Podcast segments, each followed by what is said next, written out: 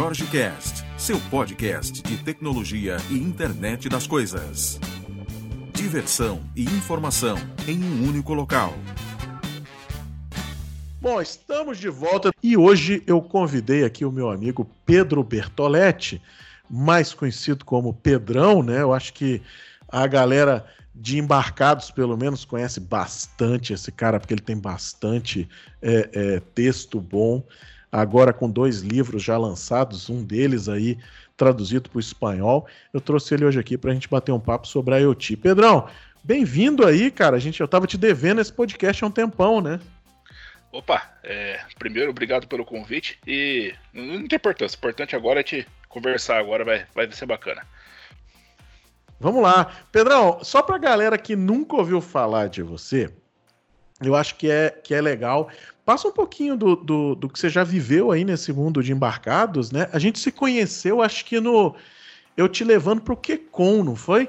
Para você, você palestrar lá, né, cara? Eu tava, eu tava puxando a trilha de IoT em 2000 e sei lá, 15? 16. 16, né? Pois é, velho. Você deu uma palestra sensacional lá sobre segurança. Eu me lembro, a galera se amarrou, velho, no negócio. Conta um pouquinho aí pro, pro pessoal. Qual é o teu background aí nesse mundo, né, de, de IoT, de embarcados e tudo mais? Opa, beleza. Bom, é, eu tenho uma experiência em termos de segmentos de empresa é, na parte de rastreamento e telemetria veicular. Nesse caso, um pouco é, com sistemas embarcados mais para testes e, e, validações de equipamentos. Depois, tenho experiência também na parte de pesagem industrial e comercial e soluções de automação de pesagens. Aí foi uma, uma experiência embarcados bem, bem sólida, bem bruta. Na, trabalhei na Toledo do Brasil, no Tele São Bernardo. Tenho uma experiência também com a parte de é, equipamentos para meios de pagamento, PIMPED e POS, pela Gertec ali de São Paulo. E agora eu estou trabalhando no Instituto Eldorado, aqui em Campinas. Meu, no momento eu estou trabalhando com Android embarcado, em desenvolvimento em, de kernel, que é o meu o setor que eu estou trabalhando. E no caso, é, meu background assim seria as áreas que eu já atuei, né? É, desenvolvimento tanto em bare metal quanto RTOS, né? É, o RTOS é, no caso, majoritariamente FreeRTOS, que é o que mais aparece, e Linux embarcado. É, para os mais diversos sockets que você vai, vai imaginar aí, já tem bastante, bastante estrada no caminho. É, eu, tenho, eu tenho acompanhado você há um tempo já, né? E, e assim, a gente percebe que hoje é, você tem contribuído aí com uma série de coisas, inclusive nesse universo maker também, né? Embora o seu o seu é, core, né, seja mais a parte corporativa e, e aí o embarcado realmente, né, o desenvolvimento mais focado em produção, né, em alta escala. E, mas como é que você enxerga hoje, Pedrão, o, o mundo maker como um facilitador, é, porque você vem da engenharia, né? Então, Exato. o pessoal que vem da engenharia é mais fácil essa essa ideia né, de hardware, de é, é, utilização dessas coisas todas, o entendimento, às vezes, quando a gente vai falar de protocolos e tudo mais, né, e principalmente protocolos a nível de hardware, de software, né, é, toda a parte de, de embarcado mais é, é, focada em restrições, né, porque você às vezes programa em coisas que não tem essa, essa liberdade toda, mas como é que você enxerga esse mundo maker hoje para a galera que tá querendo tirar a ideia do papel, velho. Aquele cara que tá vendo o boom de internet das coisas acontecer, tá ouvindo isso, né, lendo muita coisa, vendo muita coisa. Como é que tá, como é que tá hoje na sua visão esse esse universo maker? O que que você, que que você vê desse movimento hoje? Eu vejo muita atividade. Hoje qualquer pessoa tem acesso a comprar um hardware, comprar uma, uma placa que seja, né? E, e começar a estudar, co começar a prototipar a sua ideia. É, o acesso, eu digo tanto em oferta mesmo no Brasil, em disponibilidade quanto preço. É, como você falou, vim da engenharia, tem um tempinho de estrada aí. É, como curiosidade, eu lembro da época, cara, que um kit de desenvolvimento chegava a ser o preço de um carro popular. Não sei se você chegou a pegar uhum. essa época. Cheguei. É, é, agora com 30 reais, sei lá, 40 reais, você compra um, um Arduino e começa a brincar e começar a tirar sua ideia do papel, né? Prototipar, né? Eu vejo uhum. hoje em dia o mundo maker como um, é, uma, um grande, como é que eu vou dizer assim, um, um caldeirão, né? É, tem muita coisa é, acessível, correndo, acontecendo ao mesmo tempo. A IoT é uma vertente, tem o pessoal com inteligência artificial, tem, tem tudo quanto é coisa aí, hardware acontecendo. E o, hoje nós temos mais oferta de tecnologia, de textos, de, de conteúdo do que nunca antes visto, né, na, na, minha visão. Então eu vejo hoje o mundo maker como muito frutífero, né, como um, um caldeirão em ebulição, digamos assim. E hoje, para quem quer tirar a ideia do papel, é, quer começar um negócio, eu não vejo que. Não, não conheço uma época melhor até esse momento do que hoje em dia. Tanto para conseguir desde hardwares mais simples, como, por exemplo, o Arduino Uno, né, que é uma placa bem comum para poucas coisas, fazer um coisinha bare metal, um FreeRTOS bem, bem de leve, com, com FreeRTOS bem de leve, ou até algo mais complexo, né, com vários cores, com um sistema operacional, um Linux, por exemplo. Hoje é simples e barato de você conseguir esse tipo de coisa.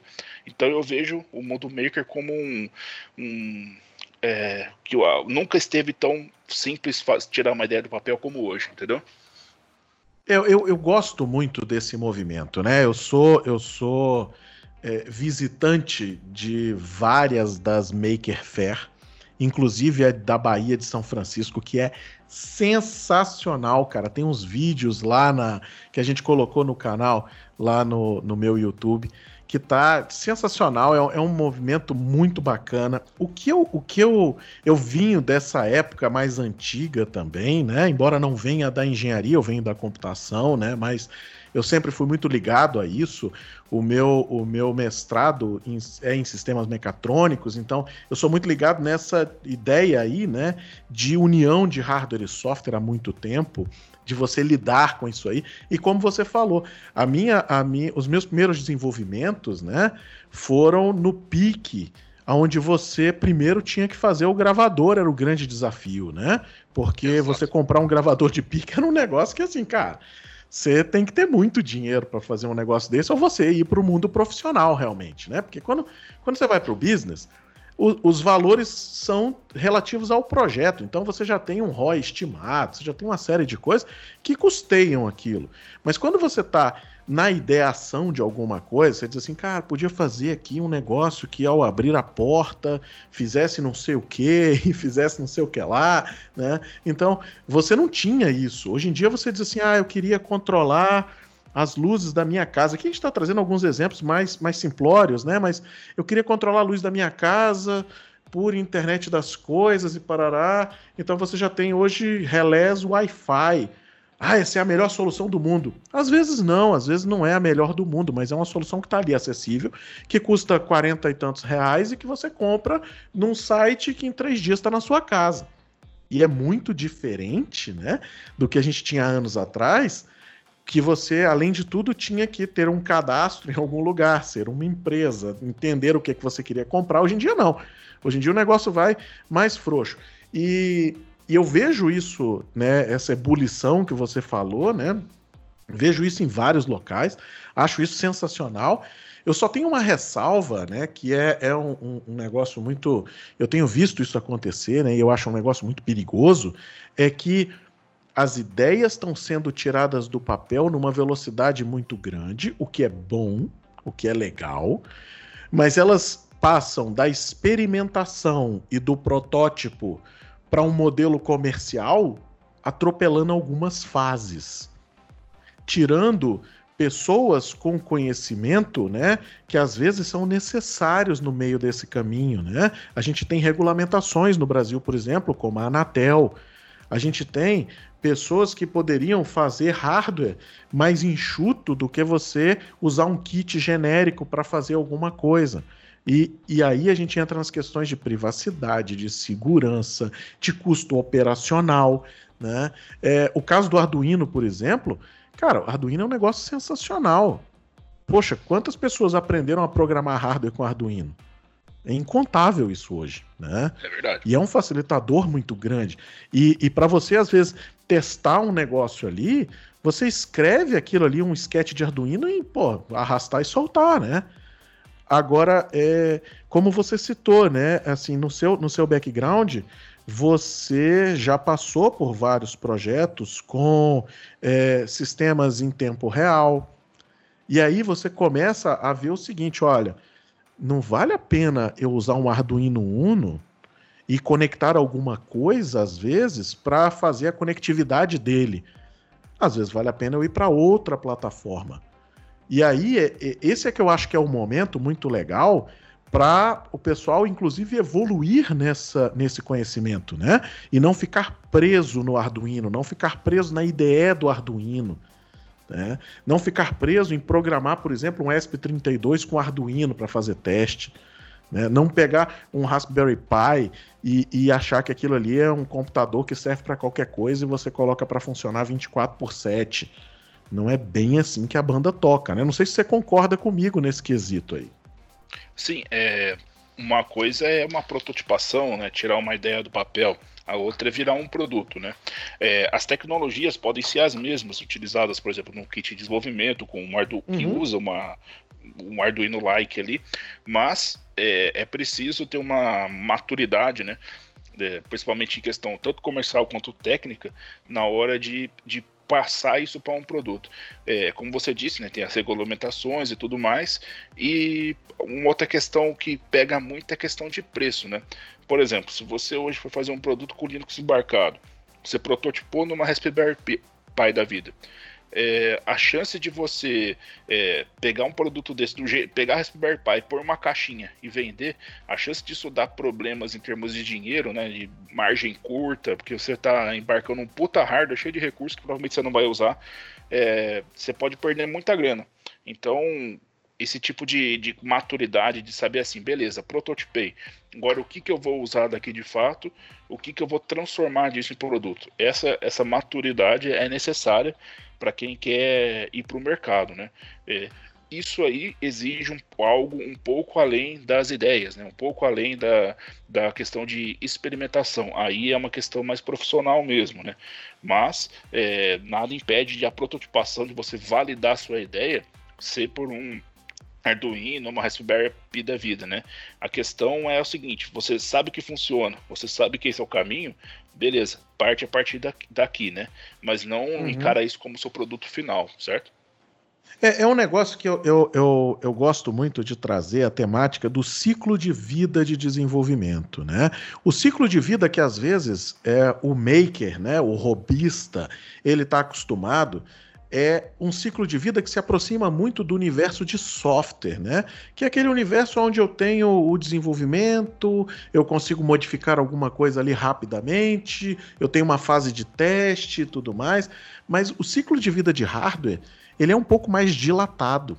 Né? Até porque, Exato. quando a gente fala de hardware, você fazer rollback de um, de um device é um pouco Nossa. caro quando você coloca isso na escala, né? Imagina, você chega e diz assim: não, a gente vai distribuir balanças para o Brasil todo. Aí você diz: olha, pega aquela balança de duas toneladas e vamos trazer ela de volta, porque eu tive um pequeno problema aqui de um negócio. O custo que você citou, né, que é alto, o caso do Raspberry Pi, por exemplo, é um caso muito interessante. O Raspberry Pi é um hardware extremamente poderoso um hardware extremamente bacana, né? A gente tem aqui na bancada Raspberry Pi, os, os NVIDIA Jetson. Cara, são hardwares sensacionais.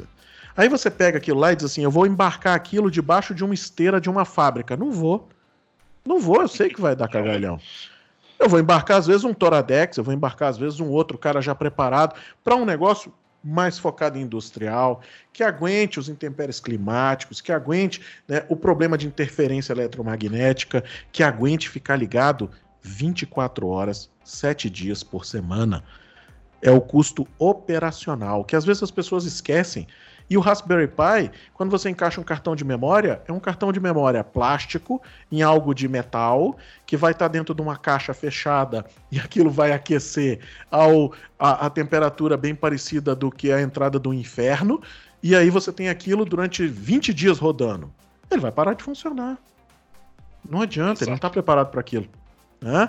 Então, é, esse eu acho que é o problema maior, né? Eu, eu, gosto muito dessa discussão quando a gente consegue levar essa discussão numa boa, né? Porque às vezes sem amor, né? Aqui ninguém está dizendo que o Raspberry Pi é ruim ou que o Arduino é ruim. Mas eles são feitos para coisas específicas. Por exemplo, o caso que você citou do Arduino Uno.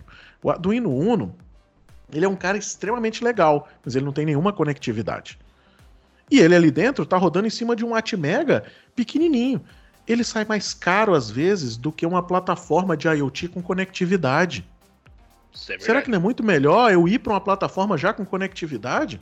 Se, eu, se, o meu objetivo é IoT, por que diabo eu estou perdendo tempo ligando jumper, entendeu? Em, em, placa de rede.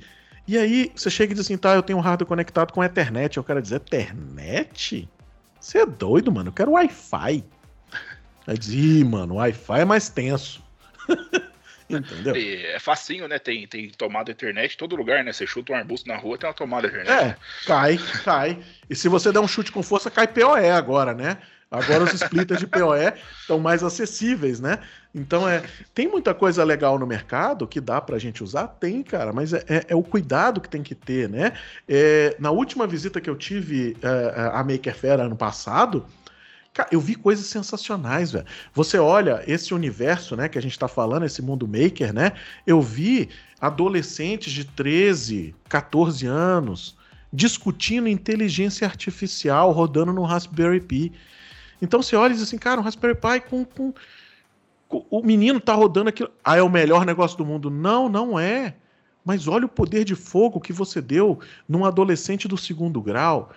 E, e olha a experiência que ele tem ali de discussão e, e, o quanto ele consegue evoluir profissionalmente em muito menos tempo do que a gente teve. Porque a gente não tinha como ter essa discussão na nossa época de adolescência. Porque não existia esse tipo de hardware, mano. Você, você ia chegar e dizer assim: vou fazer um negócio que vai reconhecer a cara do Pedro quando ele passar aqui pela porta. Você tomava um soco. O cara dizia: ih, é, caraca. Você, é você usou o quê? Você usou o quê, mano? Você tá louco, velho? Você tá achando que é o quê? O novo, o novo Bill Gates? É você agora?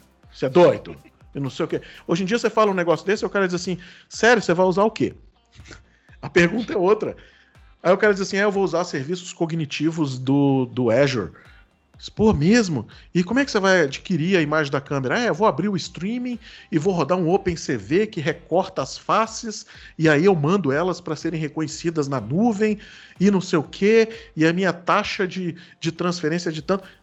Olha o nível de discussão que a gente tem, que antes era tido num, num laboratório de universidade, em empresas com, com alto capital intelectual de pessoas, entendeu? Com salários que a gente não conseguiria pagar.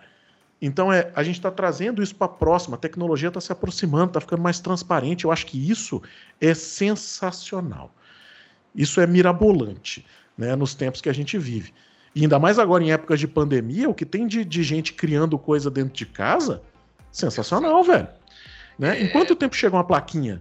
Três dias, e... porra puxando nesse ponto, né? É, a questão, né? Que é, acho que a questão chave também é que o, um, essas ferramentas maker, né, Arduino, Raspberry Pi e afins, é, são ferramentas, né? São, não devem ser consideradas como solução final, devem ser consideradas como ferramentas. Por exemplo, vocês já devem ter tentado desparafusar um parafuso com uma faca de cozinha, né? Já deve ter uhum. feito isso também, né, Jorge? Já, certeza. é, é, é, funciona, funciona. Mas é o ideal? Não, não é. Então, é, existem coisas e coisas, né? Você tem que, é, soluções que, que exigem coisas diferentes. Você quer fazer um improviso, quer fazer uma prototipação? Beleza. Você quer virar um, um transformar isso para o mercado? É outra história, né? É, porque você não vai vender kit com faca, né? Exato. Você não vende o kit, diz assim, ó, oh, eu tô te mandando um kit, tem três parafusos e uma faca de ponta, que inclusive você usa para cortar carne. Aí o cara diz, Ih, caramba, qual o nível disso, né? Então é esse hoje é o, é o grande negócio. Outra coisa também, Pedro, que eu tenho visto é o seguinte: as formas de comunicação hoje, né? Estão muito mais acessíveis. Quando a gente falava, por exemplo, você, você citou aí na sua carreira a telemetria veicular. Telemetria veicular, por definição, 2G, né? Ou GPRS nas antigas, com mensagem de SMS e servidores de SMS fazendo entendimento desse cara, né? Hoje em dia você compra um kit de loura e coloca dentro de casa, paga um plano de 10 reais mensais, né?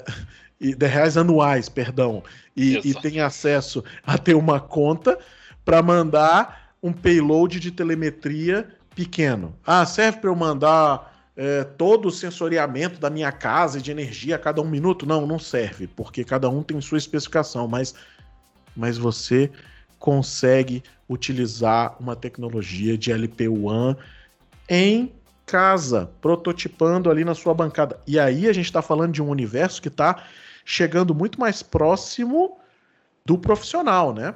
Porque dali para você ter um produto profissional é um pulo muito menor, né? E que às vezes você consegue chegar e dizer assim: eu vou prototipar isso com Arduino. Eu vou usar isso aqui com Arduino para eu validar meu negócio. E você consegue. Agora, será que levar isso para a ponta é melhor, aí a gente volta para aquela discussão que a gente estava agora há pouco, né? Mas, mas olha só como é que está isso. Como é que você enxerga hoje, né? O, o que, que você tem usado aí de comunicação para IoT? Eu vi que você, você tá. A gente vai falar dos seus, seus livros já já, né? Você tem um livro falando de Loura com ESP32, né?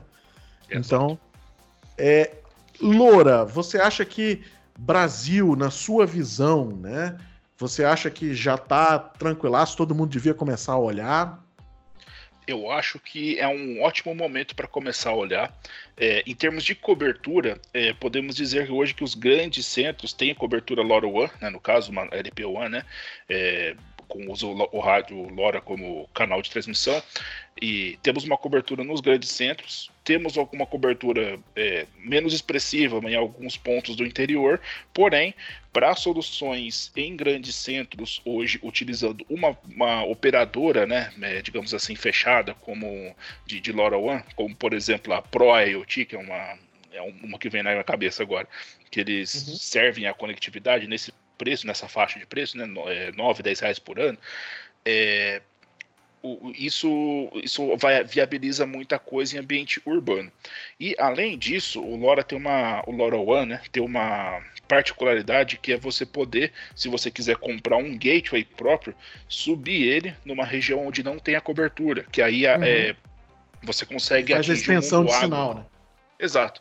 Você consegue também atingir o mundo agro, por exemplo. Você tem uma fazenda lá na, é, entre a 5 km de nada e 50 de lugar nenhum, você põe um gateway LoRa, alguma coisa assim, de tempos em tempos isso vai acessar a rede de alguma forma no lugar bem longe e, e sincroniza os dados que forem necessários, né? E, porém, uma coisa que as pessoas têm que ter em mente quando usam uma LP1, seja LoRaWAN, seja Sigfox, justamente pela, pela limitação do payload, né, como você mesmo disse, é coisa para enviar poucos dados com grande espaço de tempo. A gente está falando aí de 140 bytes, é, perdão, é, 140 mensagens de poucos bytes, no caso do Sigfox, 12 bytes, por exemplo. LoRaWAN pode chegar a uns 30 e poucos, dependendo da classe e tudo mais. É, quando você chega nesse nível de, de limitação, né, é, tem uma regrinha de ouro aí em IoT, né? Acho que você vai concordar comigo. Quanto menor o payload, mais você tem que processar esse dado na ponta e enviar o resumo para a nuvem. Uhum. Então, é, o, o, antigamente, o que, que, você fazia? Você enviava uma cara, caralhada de informação para cima, né? uma cacetada uhum. de informação para a nuvem, e a nuvem que se virasse para processar isso e gerar os eventos, porque os edge devices não tinham poder de processamento para é, fazer o, o, digamos assim, um tratamento prévio. Hoje a situação é inversa, né?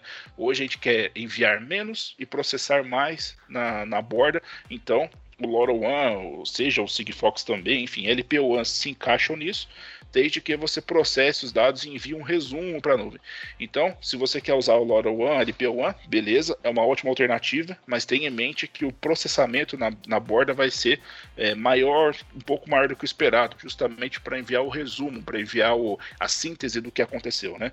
No caso de uma telemetria de veículos, por exemplo, você não vai enviar trocentos dados de sensores, você vai enviar isso aconteceu esse momento, isso aconteceu naquele momento, isso durou tanto Então é, é, uma, digamos assim, um paradigma diferente, né? É, então LP1 é sim um negócio bacana, está sim em ascensão no Brasil, seja LoRaWAN, seja Sigfox, porém essa, esse pensamento tem que estar tá em, em, assim na sua mente. É, é uma coisa interessante, né? Porque a gente fala de bytes, né? A gente fala de um payload de alguns bytes e e às vezes isso é difícil para a pessoa imaginar, né? Quando a gente fala hoje de, de LoRa LoRa é o rádio, né, que envia isso aí de um ponto a outro, né? Quando a gente fala de LoRa, a gente está falando, para quem nunca ouviu, viu esse, esse termo, né? É um termo que é, um, é uma abreviação de long range, então você está falando aí de quilômetros em aberto, como o Pedrão aí citou, né, a questão de fazenda, por exemplo, 10 quilômetros, 15 quilômetros. Você está falando de alguns quilômetros aí dentro de área urbana, né, para que você consiga chegar nessa torre, que você consiga conversar, tá? E está falando desse negócio aí ser mais limitado, né? É, para quem diz assim, ah, Loura LoRaWAN ainda, LoRaWAN é o protocolo que permite com que um rádio LoRa que fale esse protocolo chegue em qualquer lugar que tenha isso e fale sem que tenha que fazer nada, né? Ele já entra na rede e já fala. Claro que tem as definições, as regras, as coisas todas, né?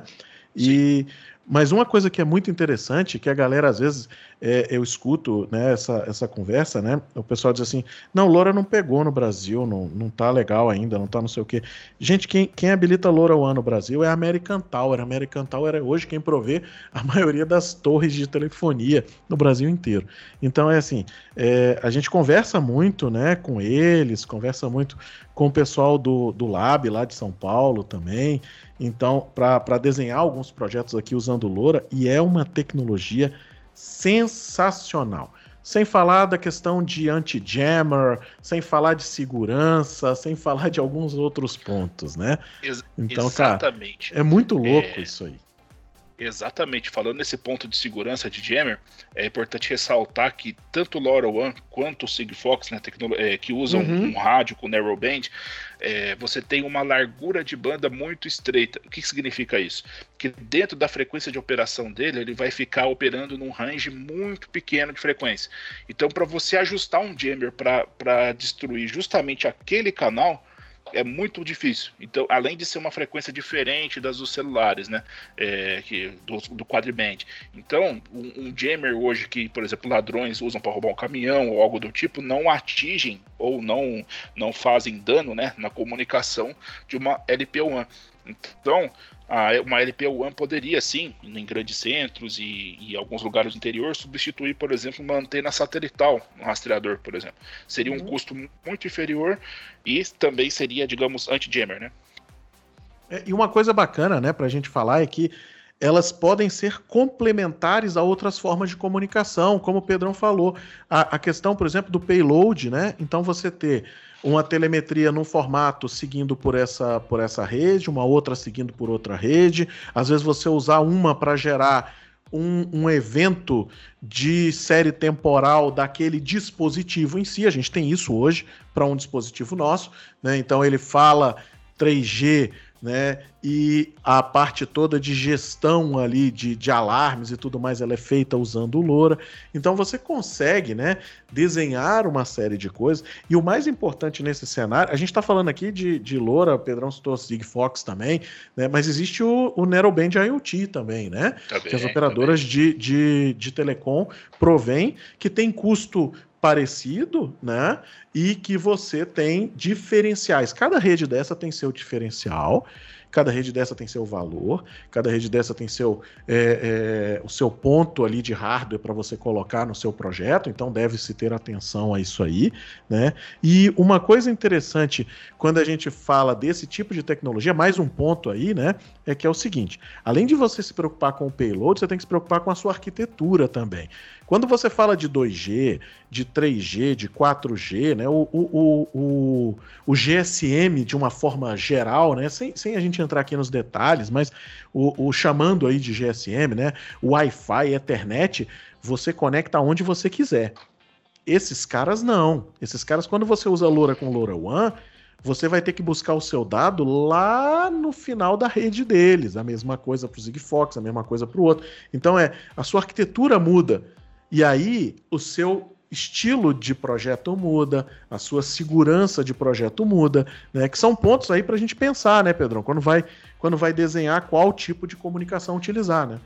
Exato. É, é, colocar na balança qual comunicação você vai usar, considerando parâmetros técnicos, parâmetros é, financeiros, né? Porque cada conectividade tem o um preço é, questão de cobertura também, né? Se você precisa de uma cobertura X, Y, Z, é, enfim, isso tudo é fundamental no projeto. Dá para dizer, num projeto IoT, que se você errar nesse ponto, na escolha dessa comunicação, você matou o projeto.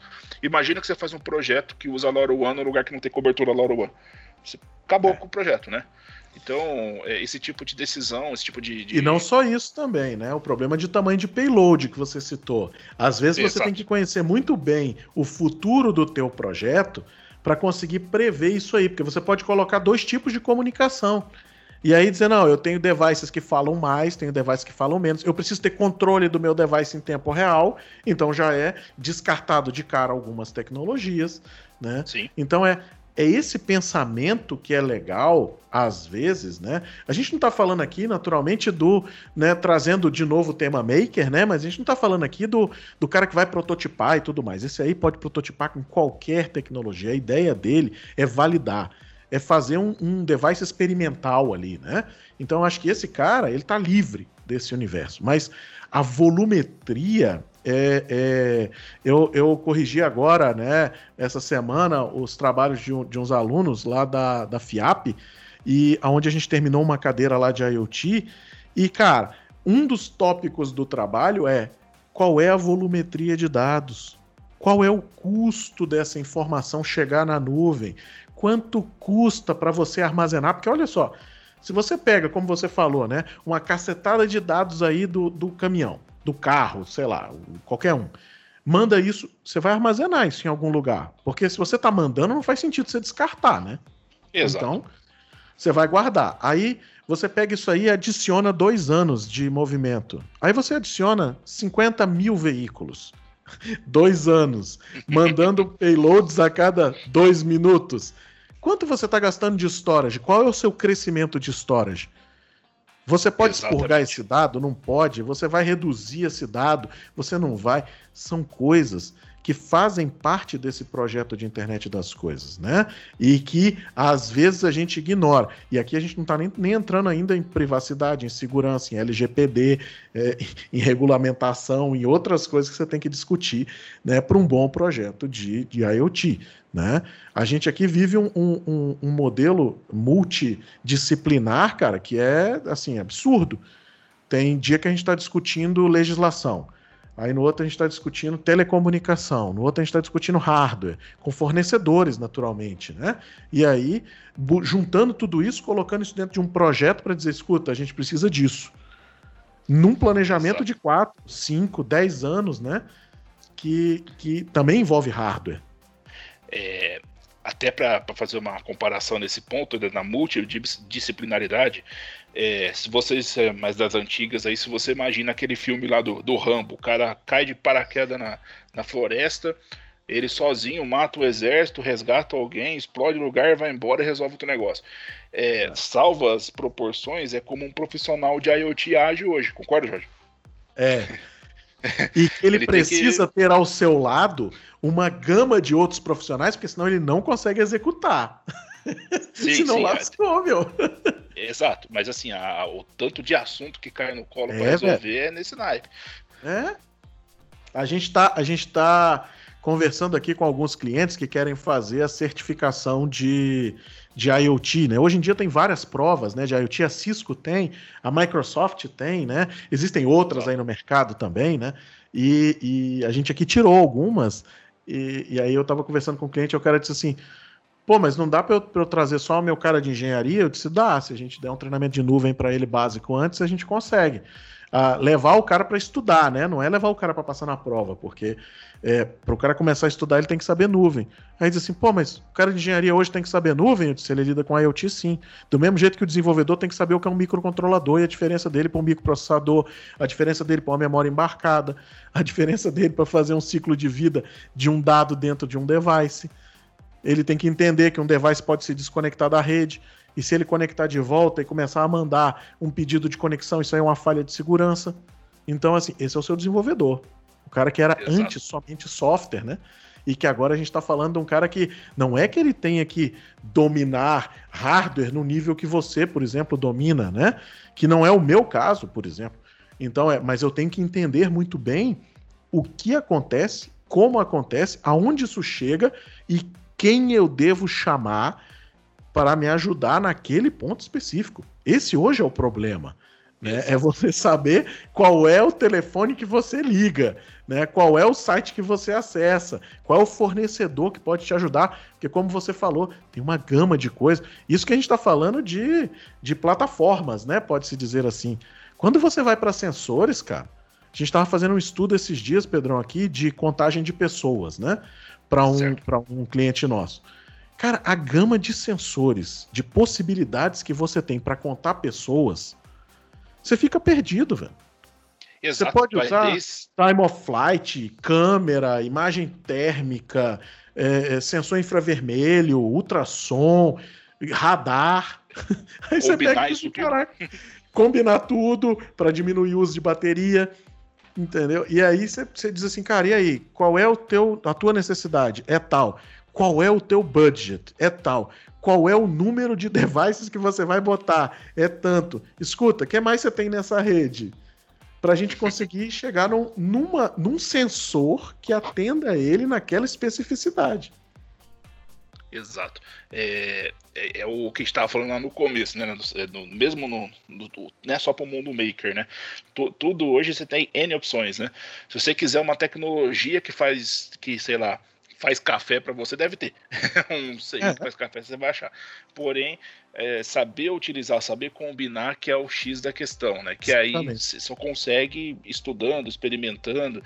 Essa é a grande, digamos assim, é, vantagem do mundo de hoje. Você pode experimentar muita coisa. Antigamente você podia experimentar quando a sua empresa que você trabalhava tinha, senão você não tinha como comprar. Hoje a diferença. Não, ou é... então, quando você conseguia importar, né? Tem essa também. É.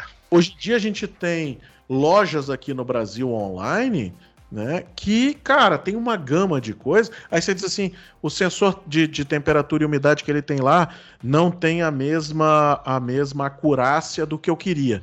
Não, mas ele fala o mesmo protocolo? Fala. Eu consulto o dado no mesmo registrador? Consulta.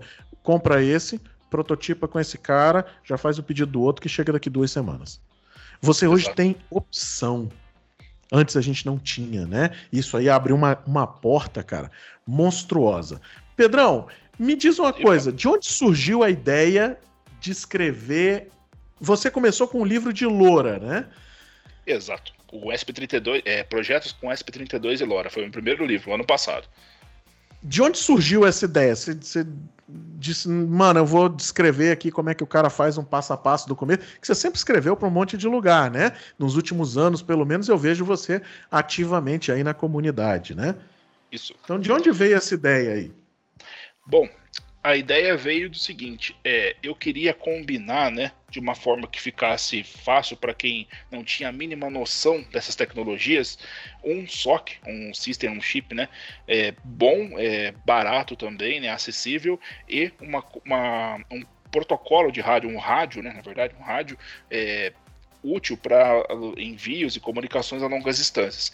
Qual que é o fundamento disso? É, utilizar um hardware ou um conjunto de hardwares para fazer projetos no escopo IoT de utilidades diversas, né? considerando desde monitoramento ali a poucos metros até algo na linha de quilômetros. Pondo tudo isso no liquidificador, saiu o que?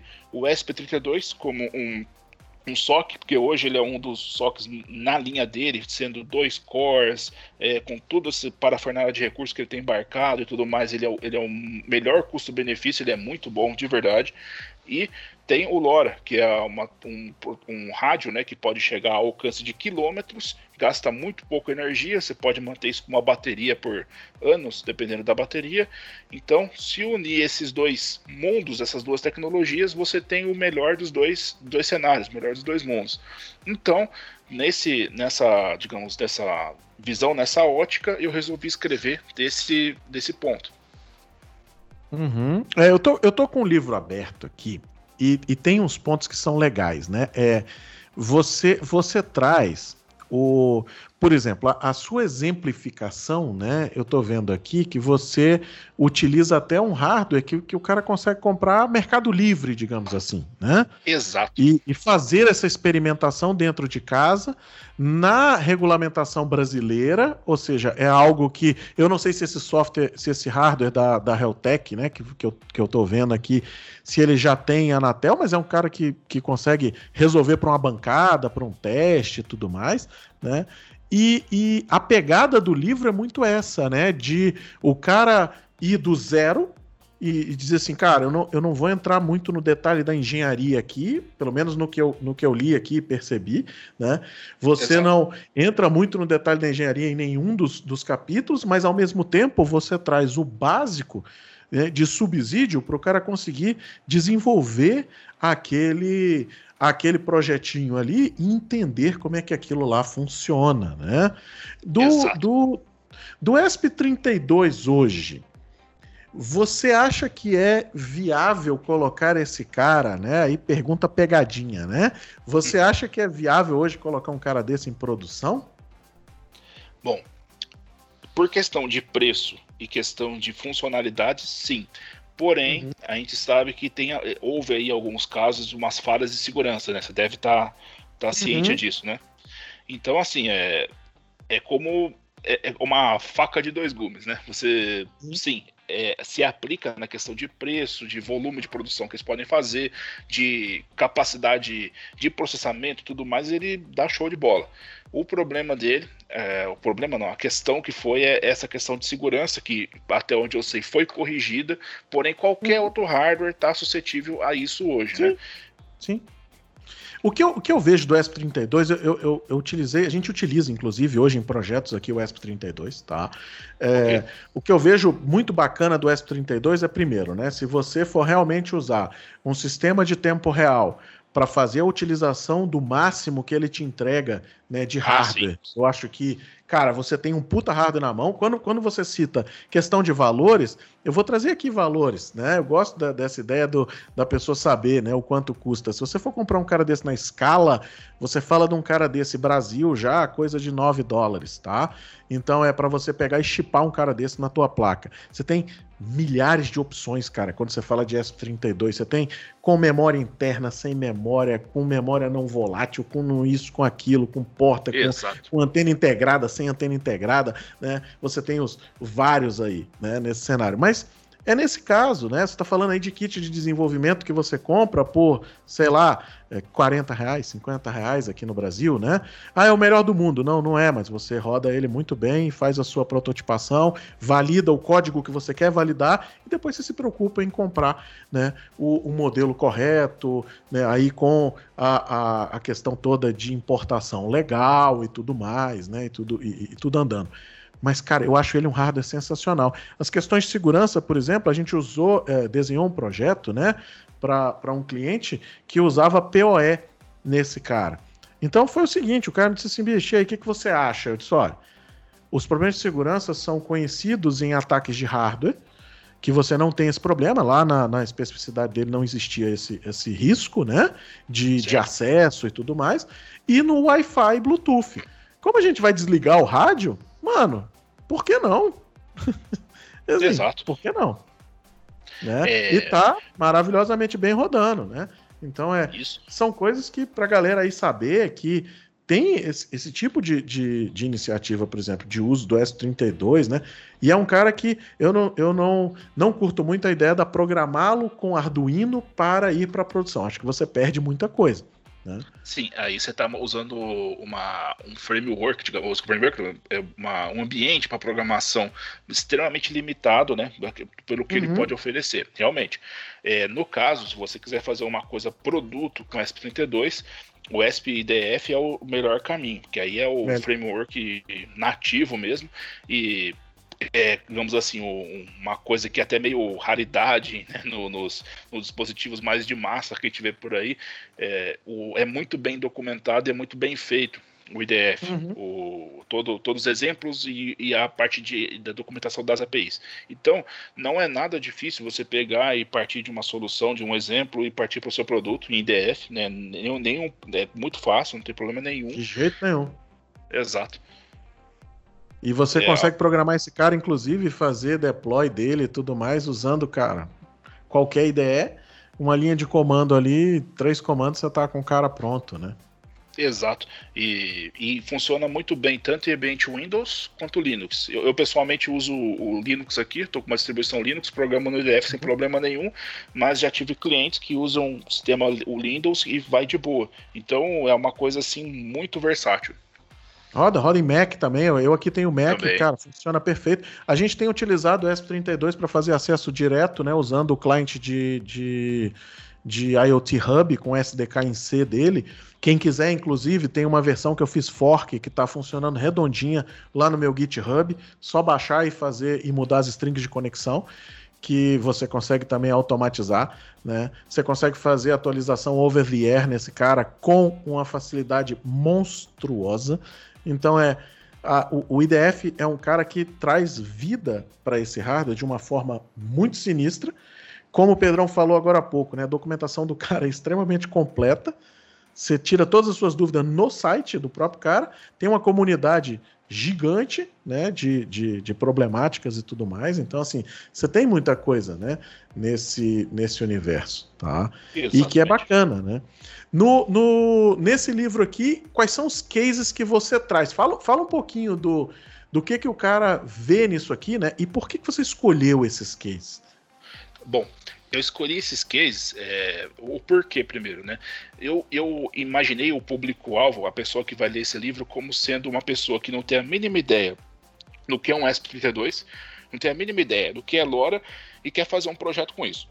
Porque é, ele quer conhecer aquela tecnologia e é, seguir em frente com ela, porque deve ter lido sobre, enfim.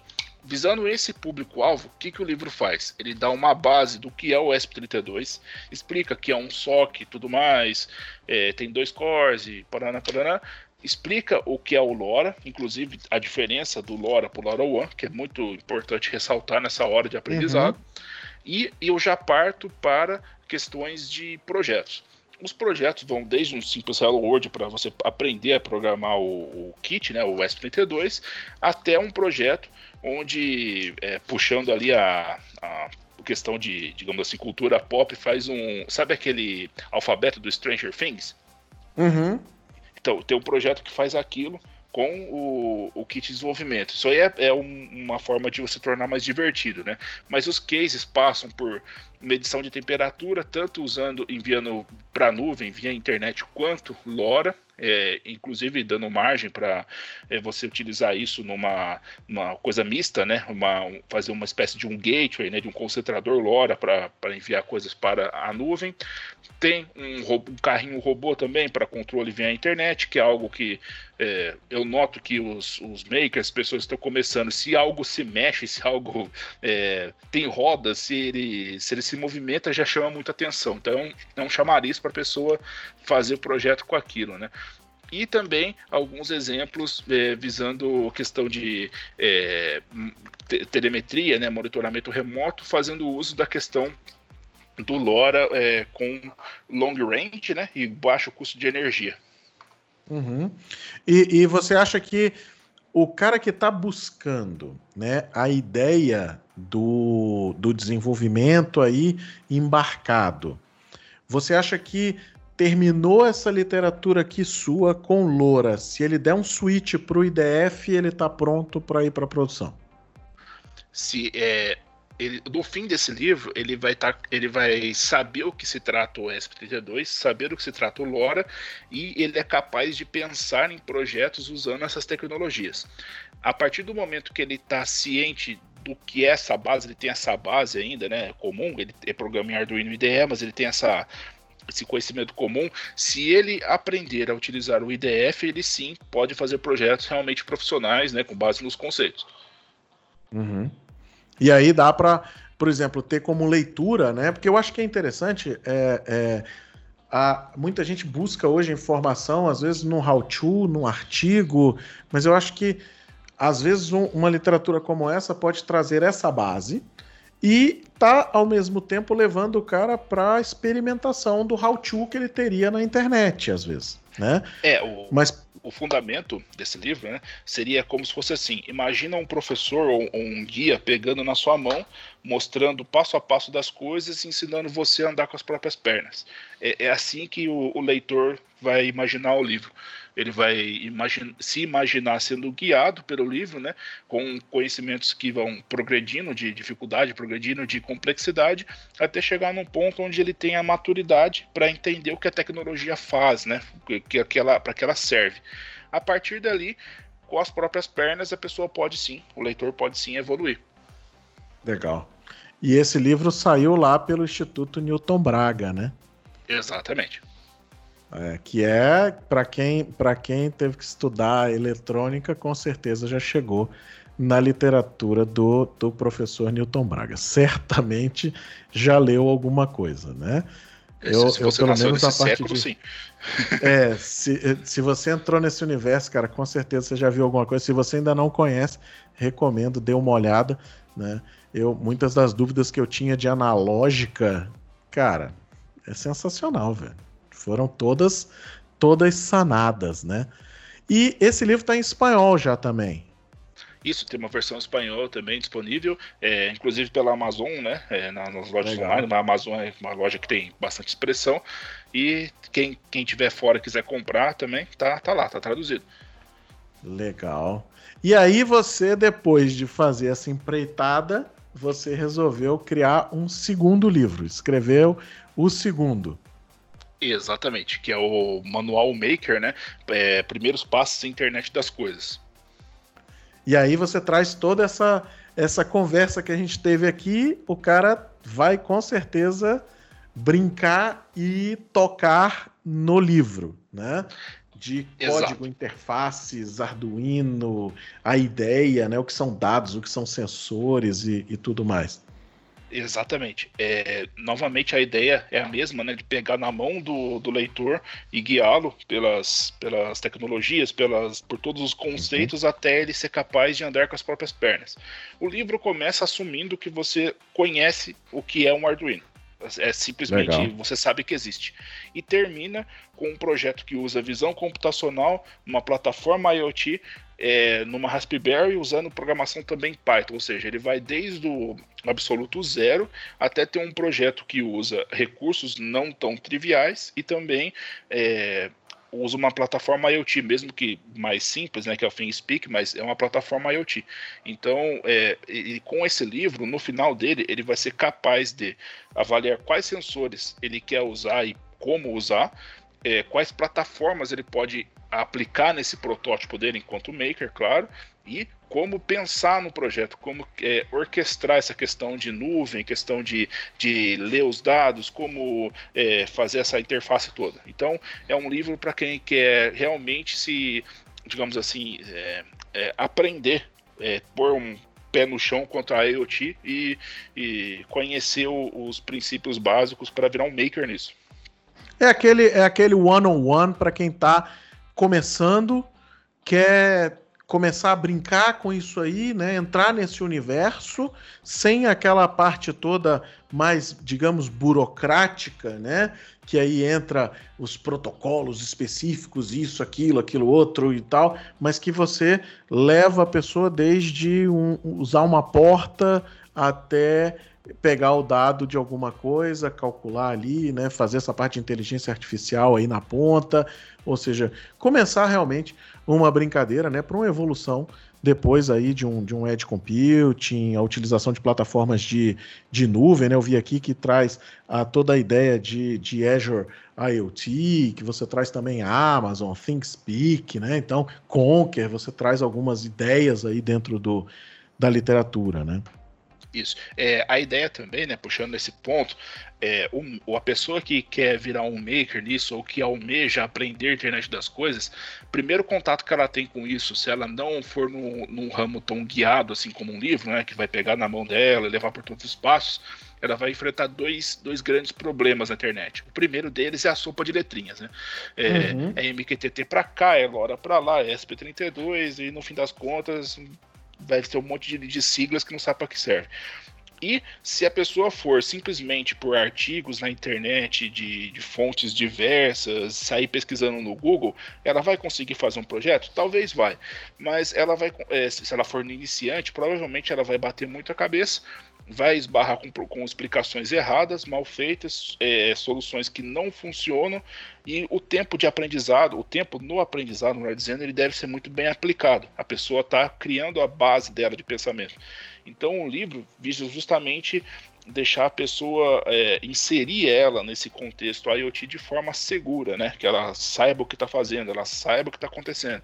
Se você cair de paraquedas, pode ser que você ou desista ou aprenda conceitos errados e não, não, não vá para frente, né? Então, um livro que justamente é, tenta alinhar essa questão. Né?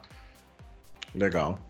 É, eu acho que é um, um, um, Eu gosto muito da ideia do livro, né? A gente, a gente já está meio velho, né? Na, na em relação à gurizada de hoje, né? E, mas eu gosto da ideia do livro, cara, muito. É, eu tenho, eu gosto de, de, de, comprar o livro, né? De, de experimentar as coisas. Às vezes, é, não que você tenha que seguir 100%, mas que você ali você vai ter um, um guiado, como você falou, né? E isso é muito legal, né? Você tem a ideia de uma pessoa acerca daquele assunto de início a fim. O que às vezes você não tem no blog, o que você não tem no, no artigo né, do, do Hackster.io, de alguma outra coisa, porque ali é um, é um projeto, é um pequeno detalhe, é um fragmento né, daquilo. Então é, é, interessante isso aí, eu acho que, que guia né, as pessoas. Esse livro também saiu lá pelo, pelo Instituto Newton Braga, né?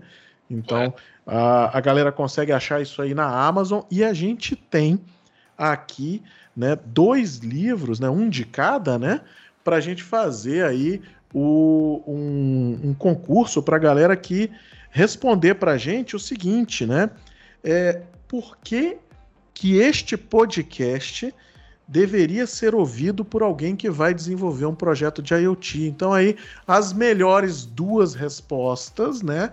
Cada uma vai levar um livro Tá? Então vai levar o livro de projetos com ESP32 e Loura e o Manual Maker aí para a, os primeiros passos em internet das coisas do meu amigo Pedro Bertoletti. Pedrão, sucesso para você aí, cara, nos seus livros. Eu sou seu fã desde a da sua apresentação lá no, no QCon, né? Que, Obrigado. que, cara, monstruoso aquela, aquela apresentação foi muito legal e o seu material que você tem aí na internet é muito legal também, né?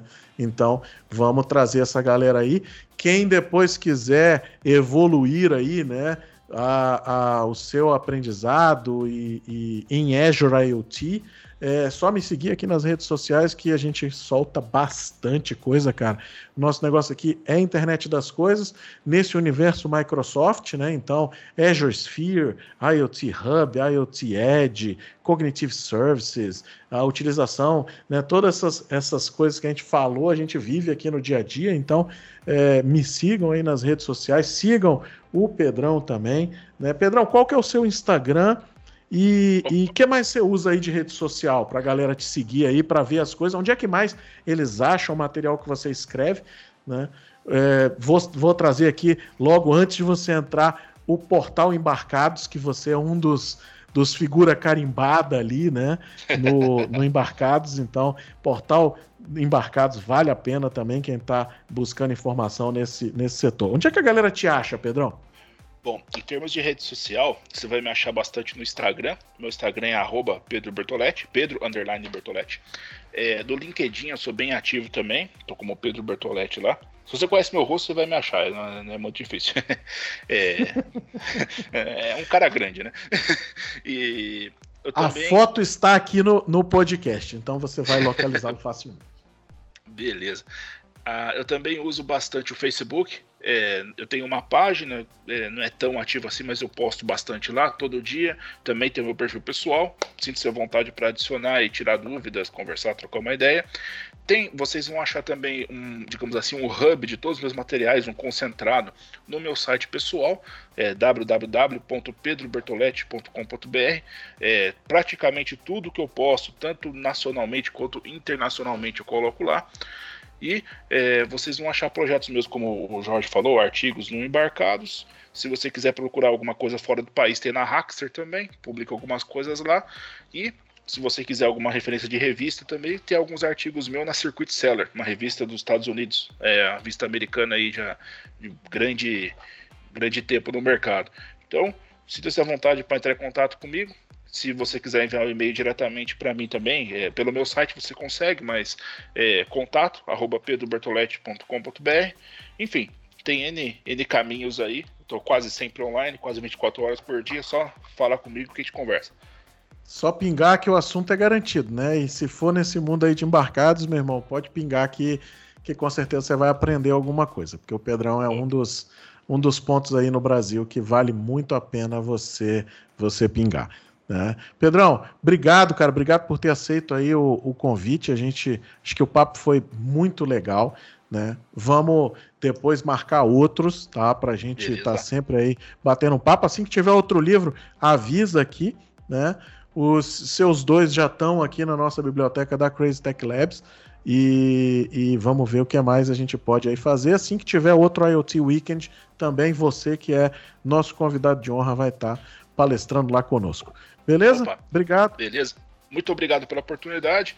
É, o IoT Weekend eu adoraria quando, quando tiver outra vez palestrar, seria. Vai, esse agora, segundo semestre, a gente vai sair com uma edição totalmente online, totalmente de graça.